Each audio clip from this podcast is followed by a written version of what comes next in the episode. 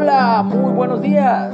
Damos gracias al Padre por un día más de vida que nos da. Nos gozamos y nos alegramos porque su amor, su gracia, su misericordia y su plan eterno nos han alcanzado. Gracias, bendito Dios. Estamos en la lectura diaria del libro de Proverbios. Hoy nos toca la segunda parte del capítulo 1, del versículo 8 al 33. Amonestación de la sabiduría.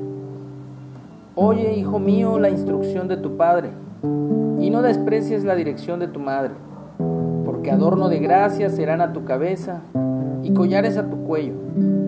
Hijo mío, si los pecadores te quisieren engañar, no consientas si dijeren, ven contra nosotros, ven con nosotros, pongamos acechanza para derramar sangre, acechemos sin motivo al inocente, los tragaremos vivos como el Seol y enteros como los que caen en un abismo. Hallaremos riqueza de toda clase, llenaremos nuestras casas de despojos. Echa tus suertes entre nosotros, tengamos todos una bolsa. Hijo mío, no andes en camino con ellos, aparta tu pie de sus veredas, porque sus pies corren hacia el mal y van presurosos a derramar sangre, porque en vano se tenderá la red ante los ojos de toda ave. Pero ellos a su propia sangre ponen acechanzas y a sus almas tienden lazo. Tales son las sendas de todo el que es dado a la codicia la cual quita la vida de sus poseedores. La sabiduría clama en las calles, alza su voz en las plazas, clama en los principales lugares de reunión. En las entradas de las puertas de la ciudad dice sus razones. ¿Hasta cuándo, oh simples, amaréis la simpleza y los burladores desearán el burlar y los insensatos aborrecerán la ciencia? Volveos a mi reprensión He aquí yo derramaré mi espíritu sobre vosotros y os haré saber mis palabras. Por cuanto llamé y no quisiste oír, extendí mi mano y no hubo quien atendiese, sino que desechaste todo consejo mío y mi reprensión no quisiste.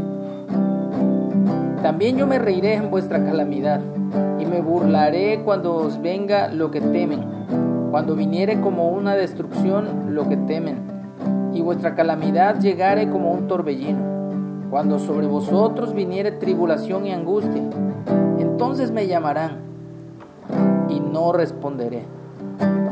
Me buscarán de mañana y no me hallarán, por cuanto aborrecieron la sabiduría y no escogieron el temor de Jehová, ni quisieron mi consejo y menospreciaron toda reprensión mía.